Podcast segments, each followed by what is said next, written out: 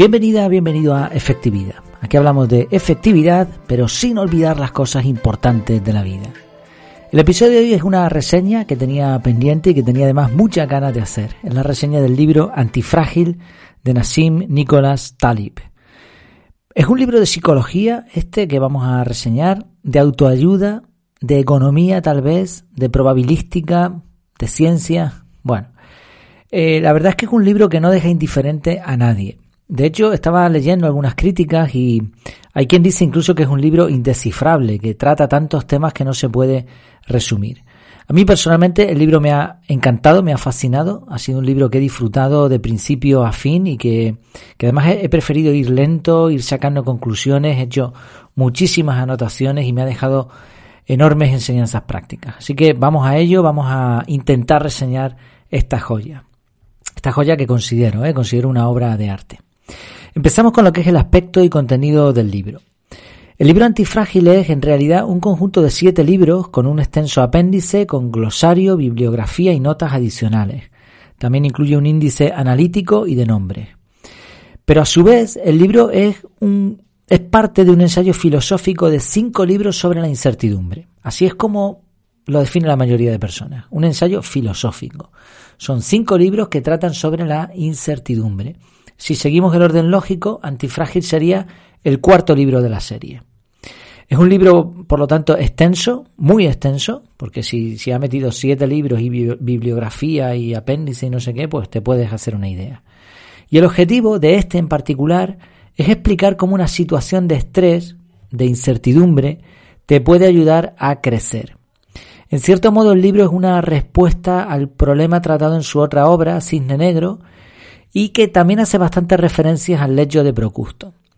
La traducción al español está muy bien lograda y a pesar del carácter técnico de algunas secciones se deja entender bastante bien. Además, el escritor se esfuerza por dejar claro su punto de vista, mm, enfocándolo de diferentes maneras, con ilustraciones, con cuentos, con etimologías, con expresiones en distintos idiomas, estadísticas, gráficos, resúmenes. En ciertos momentos parece un tanto autobiográfico. Vamos, que no le falta de nada y aunque no es un libro fácil, no, no, no voy a decir que va sencillísimo, pero si te enfocas en él, lo cierto es que se puede entender, ¿eh? se puede entender perfectamente. Además, algo que me ha sorprendido y que no recuerdo del otro libro que leí de, de este mismo autor, del Cisne Negro, es que le, le ha dado una, un carácter irónico espectacular. De hecho, a lo largo de las páginas el autor va haciendo amigos, entre comillas, esto es una ironía también, con todo tipo de profesiones. O sea, se mete con todo el mundo, ¿eh? pero con todo el mundo. Quizá por eso las críticas han sido tan controvertidas. Se mete con los banqueros, con la prensa, con los analistas, políticos, médicos y todo el que se le ocurra que encaje en la definición de frágil o que hable sin saber o que no se atenga a las consecuencias de lo que, de lo que enseña. Bueno, la verdad es que reparte leña, entiéndeme el, lenguaje figurado, reparte eh, tortas a diestro y siniestro. En eso también lo he disfrutado, tengo que reconocerlo. Bueno, sí, lo que es el aspecto y contenido, bien, es un libro muy completo, que se, se deja entender, la traducción buena y que vas a disfrutarlo.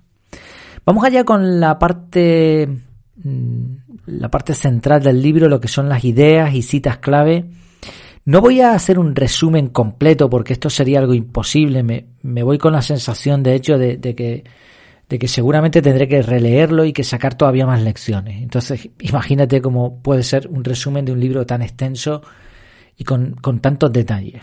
Lo voy a intentar, voy a intentar darte lo que son las ideas clave y algunas citas para que te hagas una idea, para que, que tengas una introducción y veas si te interesa o no ya dedicarle más tiempo.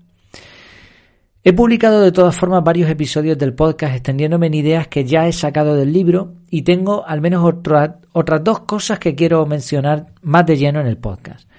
De momento han sido tres episodios, si no estoy equivocado. El efecto Lindy, las pirámides de Egipto, Mozart y los libros electrónicos. Ahí hago una referencia a un efecto en el que el autor explica que las cosas no perecederas, orgánicas, suelen durar más tiempo dependiendo de lo que han durado ya. ¿no? O sea, las pirámides de Egipto, las obras de Mozart son cosas que llevan mucho tiempo en marcha, que la gente las sigue viendo y disfrutando y por lo tanto tiene sentido que duren muchos años más.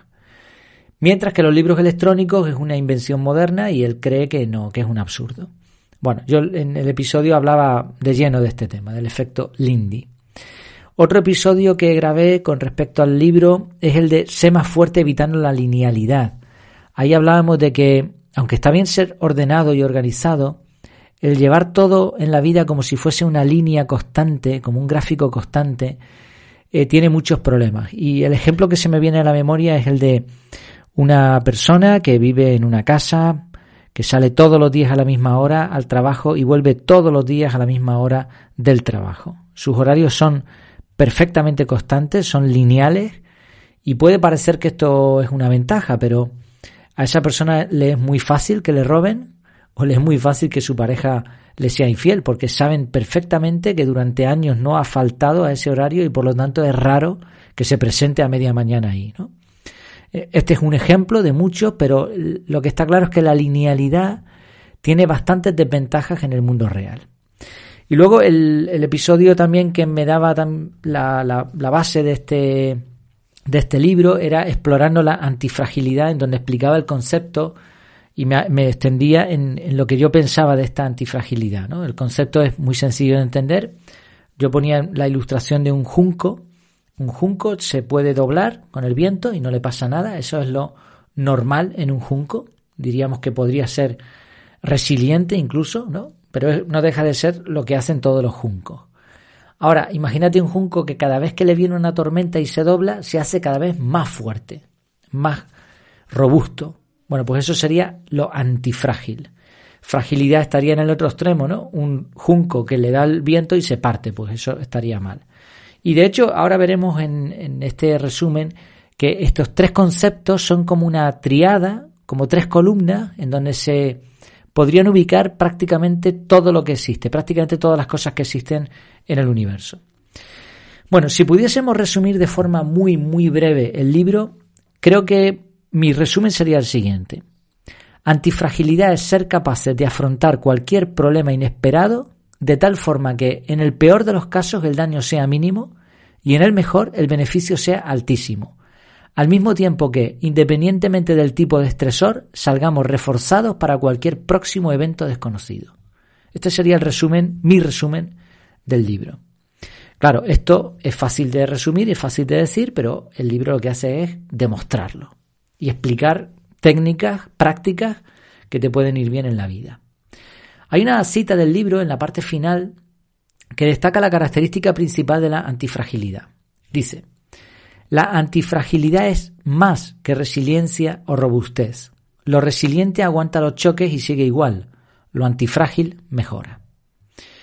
El libro en la parte inicial explica que este término de antifragilidad es poco conocido, no solo por el vocablo, de hecho cuando eh, escribía mis notas el corrector me lo seguía poniendo subrayado en rojo, no solo por eso, sino también por su definición, que es bastante es sencillo de entender, pero al mismo tiempo es complejo de poner en práctica. no de poner en práctica, sino de explicarlo cómo sucede esa antifragilidad en, en el mundo real. Y obviamente también es difícil aplicarlo. De hecho, según el propio autor, hasta cierto punto, quienes más nos intentan ayudar son los que más nos terminan perjudicando. O sea, visto al contrario, las pruebas y los problemas son los que nos permiten crecer. Y esto sí es algo que todos entendemos en cierto modo, pero hay que demostrarlo y hay que llevarlo con números y a, experiencias reales. Eh, como te comentaba antes, una característica interesante del libro es ese esquema de tríada, que es una tabla con tres columnas, que se repite, esta tabla la va a utilizar el autor bastantes veces en el libro, y aunque, aunque no deja de ser una tabla, la verdad es que solo examinar esas tres columnas empiezas a entender lo potente que es esta, esta idea de antifragilidad. Bueno, lo, vas a ver en el libro si, si, lo adquieres, si lo lees, vas a ver estas, estas tablas que son muy interesantes. De hecho, en esas tablas se aplica la idea de, de antifragilidad a personas, pero sobre todo a sistemas complejos. Se explica cómo afecta al gobierno de un país, al conjunto de las aerolíneas, al sistema bancario, a la economía, a los restaurantes de una zona turística. Está muy bien. La verdad que el libro en este sentido da muchos ejemplos que, se, que permiten entender bien la idea. En todo momento se defiende que la volatilidad no es un problema, sino parte de lo natural. Y precisamente por ello, por cierto, no sé si se oirá, sonidito del Tetris, me están llamando al móvil. Ahí sigue, si, si sigues el podcast desde hace tiempo, sabrás que, que hice un episodio de eso. El móvil no está en la habitación, por eso quizá no se oiga mucho, pero ahí está, el Tetris. Bueno, hablando de eso, del Tetris, ¿no? Esa forma de, de cuadrar las piezas y todo eso. La volatilidad, lo orgánico, lo fractal, no es un problema, sino parte de la realidad, parte de lo natural. Y por eso no deberíamos intentar sistematizarla ni mejorarla en todo caso. Yo pienso que en algunos casos sí, pero son la minoría. Otra cita del libro dice, una de las leyes de la vida es que no hay estabilidad sin volatilidad. Y tenía notado cuando hice esta, esta, mm, este subrayado en el, en el móvil, cuando leía el libro, tenía notado una confirmación más de que los entornos bucas son una auténtica tontería. Claro, yo me lo expresé así para mí, ¿no? Era una nota para recordarlo después, más adelante. Pero lo cierto es que es así, o sea, estamos intentando como sistematizar entornos complejos y todo eso, y no es sino lo que ha sucedido siempre y para lo cual una empresa no se puede preparar, porque no nos podemos preparar para lo inesperado. Bueno, esto es una cosa que se explica muy bien en el libro y que merece la pena entender. Otro término interesante es el de iatrogenia, que literalmente significa daño causado por el sanador. Y aquí lo que el libro explica es que muchos de los problemas de la humanidad sencillamente deben proseguir su curso natural y que el intento de modificarlo es bastante más perjudicial que el problema en sí. Y te leo dos citas del libro que me gustaron mucho. Una dice, asociado al intervencionismo hay un elemento de engaño que se acelera en una sociedad profesionalizada. Es mucho más fácil vender, mira lo que he hecho por ti, que mira lo que te he ahorrado. Y la otra cita He buscado en la historia héroes que lo hayan sido por lo que no han hecho, pero es difícil observar la no acción. Así que la idea no es controlar lo incontrolable, no estamos obligados a tratar de dar solución a todo, sino más bien prepararnos para lo que no sabemos qué solución tiene. Procurar hacer cosas que no se rompan, o mejor, que incluso mejoren si se someten a presión. Una conclusión práctica de esto es que no podemos predecir lo que ocurrirá en general. Pero sí podemos afirmar que todo aquel que intente predecir va a tener más problemas, porque lo más probable es que se equivoque. El libro también da otro regalo práctico, que es la estrategia de la altera. Bien llevada, eh, no me voy a extender aquí porque igual esto lo trato en otro episodio, pero bueno, bien llevada esta forma de un tipo de equilibrio que no es la equidistancia, ni muchísimo menos, sino es un equilibrio muy interesante entre dos extremos y nos permite mitigar los errores y aprovecharse de los aciertos de una forma brutal. De hecho, no sé si lo tengo anotado por ahí más adelante, la idea es que cuando tengamos un problema inesperado, el daño sea mínimo, pero cuando ese problema nos beneficie, el beneficio va a ser infinito, incalculable. ¿no? Bueno, ahí, ahí lo dejo. Es otra enseñanza muy interesante. Otra parte del libro que me encantó es que eh, él habla de, los expertos, bueno, los pone, los pone firmes a los expertos en general. Dice que los expertos que hablan abiertamente de sus opiniones deberían sufrir las consecuencias por esas mismas opiniones. Y explica que en la mayoría de los casos, sobre todo en el mundo en el que él se mueve, de la economía, los propios economistas que lanzan predicciones y dicen esto es así, esto es así, ellos no lo llevan a cabo. Y hay una frase que me encantó, dice, un hombre es honorable en función de los riesgos personales que asume por su opinión. Esto quizá lo trate en otro episodio porque tiene una historia muy interesante. Eh, ya digo, a los fragilistas, a los expertos que se preocupan más por su posición y por la nómina que por el efecto que causan sus consejos, les da leña por todos sitios. Se explica el efecto halo. Habla también mucho de la ciencia y de los errores de la ciencia y me llamó mucho la atención porque es algo que llevo pensando desde hace tiempo y es que mi confianza en la, en la ciencia es relativa. Creo en la ciencia real, en la que sigue el método científico, creo en esa ciencia. El método científico es una de las mejores cosas que se han inventado porque permite comprobar las teorías, pero no creo en la mayoría de la ciencia adulterada que tenemos hoy en día, de revistas pseudocientíficas, de estudios, de papers, que lo único que hacen es pues intentar, no sé, es, una carrera de la rata, pero en el mundo científico. Lo único que intentan es llamar la atención con, metodologías inexactas, con cosas que, llaman la atención pero que no, no sirven para nada. Bueno, en el libro se da también muchísima caña a la ciencia y dice que la mayoría de los científicos mm, se limitan a explicar lo sucedido. Pone una ilustración buenísima. Bueno, te la voy a adelantar, eh, a ver si no la, no la recuerdo mal. Él dice que imagínate un grupo de expertos que se ponen a mirar a las aves y las intentan enseñar a, hacer volar. Y de pronto un ave vuela y dices, mira, le hemos enseñado a volar. ¿Y cómo ha sido? Pues ha sido así, así, así. Cuando el hecho es que las aves vuelan por sí solas, no hace falta que tú las enseñes. Entonces él dice que la mayoría de la ciencia lo que hace es simplemente eso, ¿no? O sea, observar lo que sucede y explicar lo que ha pasado. Y el efecto en mucha gente es creer que la ciencia ha logrado eso, cuando en realidad la mayoría de los descubrimientos han sido casuales, cuando en realidad la mayoría de los experimentos han sido sobre cosas que ya sucedían. Entonces, la ciencia tiene su lugar, la ciencia médica tiene su lugar, por supuesto, y yo tengo cierta confianza en ella, pero mm, estoy viendo muchas cosas que no me gustan en la ciencia también, en la parte por lo menos que dentro de mi limitada capacidad puedo ver. Pero eh, Talib no es como yo. Talib tiene acceso a muchos datos, lleva muchos años hablando y, estudiando estos temas, con lo cual su autoridad también tiene, ¿no? Él utiliza una frase que dice, al final nos hallamos ante una fe ciega en el poder de la ciencia organizada que ha sustituido a la fe ciega en la religión organizada.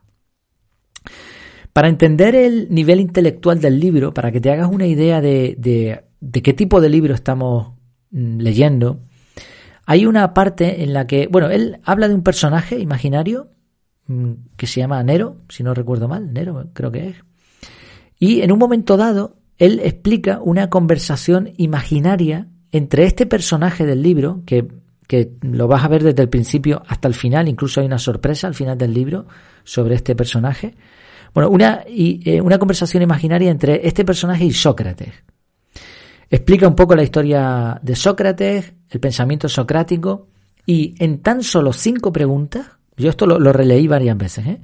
con solo cinco preguntas, este personaje del libro que, aparenta una persona obesa que solo se preocupa por comer, que no tiene ningún tipo de estudios, este personaje, con una dosis de realismo brutal, desmantela el pensamiento socrático, con cinco preguntas.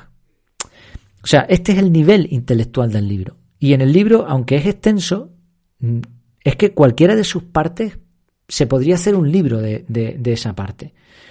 Me, fascina porque ha conseguido extractar, pero al mismo tiempo puede desarrollar las ideas que él presenta y hablar de ellas mucho tiempo. O sea, es una verdadera obra de arte para mi gusto. En la parte final del libro se habla de la gran ventaja de lo sustractivo. Esta parte me encanta también porque además casualmente lo había hablado en el podcast antes de, de empezar la lectura del libro. Él lo llama la vía negativa, para decidir si un nuevo tratamiento de moda, una dieta, una fórmula política y muchas otras cosas más van a tener o no éxito. Una, o sea, él, no predice, él no cae en, el error de predecir, él lo único que predice es lo que probablemente no funcione. la vía negativa, sustracción. Y una razón que se expone en esta parte es que, aunque tenemos más datos que nunca antes en la historia, estamos más perdidos que en ningún otro momento de la historia. El libro lanza todo tipo de opiniones sobre salud, emprendimiento, finanzas, ciencia y mucho más. Pero, ojo, no hay que equivocarse con este libro y hay que leerlo hasta el final, incluyendo los apéndices, aunque los apéndices van a ser un auténtico quebradero de cabeza si no entiendes matemáticas avanzadas ni economía. A mí me han superado, ¿eh? mi nivel es inferior a lo que se explica en los apéndices. Pero, ¿qué pasa? Que tú empiezas a leer el libro y ves que desde el minuto uno está repartiendo leña a diferentes sectores, el establishment, eh, a, los, estos núcleos de gente poderosa, ¿no? Empieza a repartir de tal manera y empieza a lanzar ideas aquí, pues esto no lo veo bien, esto no sé qué. Y puede llegar a la conclusión de que este señor es un pensador loco exponiendo cosas a su antojo. Pero no, este señor es un erudito en la materia. Y cuando llegas a los apéndices, te das cuenta de cómo controla el tema de la economía y la probabilística, que es la especialidad en la que él se ha centrado durante años. De hecho, durante el libro verás como esa parte autobiográfica en la que él explica cosas de su, de su padre en muchas ocasiones y también de su infancia. Este señor ha leído libros, yo no sé, serán miles de libros probablemente los que, los que ha leído y libros técnicos y hace multitud de referencias a otros expertos y bueno, es un libro, para mí es una obra de arte y es un libro a tener muy en cuenta y que no te puedes quedar solo con las ideas de un loco, ¿no? Que va diciendo cosas ahí según le va apeteciendo. Ya digo, en el apéndice se dedica a explicar ya de forma técnica, con fórmulas, todo lo que ha ido diciendo en el libro. Que él lo ha explicado de una manera muy didáctica, pero aquí ya es la parte científica, podríamos decir. Bueno, no me quiero enrollar más. Sabía que me iba a extender en este episodio, pero creo que merece la pena. Eh, de hecho, estoy hasta disfrutando de nuevo de, recordar lo que he leído en este libro. Te lo recomiendo totalmente. Creo que es, es una lectura indispensable para entender el mundo que nos rodea y sobre todo es un libro práctico. Yo no lo catalogaría como de autoayuda, pero en el fondo creo que es lo que puedes conseguir si te lo tomas en serio. Es un libro que te va a preparar para sobrellevar los problemas y para elaborar estrategias prácticas para lo que pueda suceder. Eso sí, una advertencia, una advertencia final. Este no es un libro para ofendiditos. No sé si has oído esta expresión, se puso de moda hace un tiempo aquí en España. Ofendiditos son estas personas que, que por cualquier cosa te mandan un mensaje. Ah, pues yo no estoy de acuerdo con esto porque ¿cómo has podido decir esto? Que oye, que uno cuando se pone, como en mi caso, ¿no? delante de un micrófono a hablar, o una persona que se pone a escribir, aunque al escribir sí tienes posibilidad de corregir y de releer y de mirar, pero igualmente no, no puedes contentar a nadie. Y te puedes equivocar al expresar algo o puedes expresar algo de una forma incompleta. El lenguaje es imperfecto. Y hay personas que por cualquier tontería te están escribiendo y te están diciendo, bueno, pues este libro no es para esas personas. Este libro es para personas serias que tengan una mente abierta. Y además, teniendo en cuenta que reparte tortas a diestro y siniestro, es muy posible que pertenezcas a alguno de los grupos que reciben.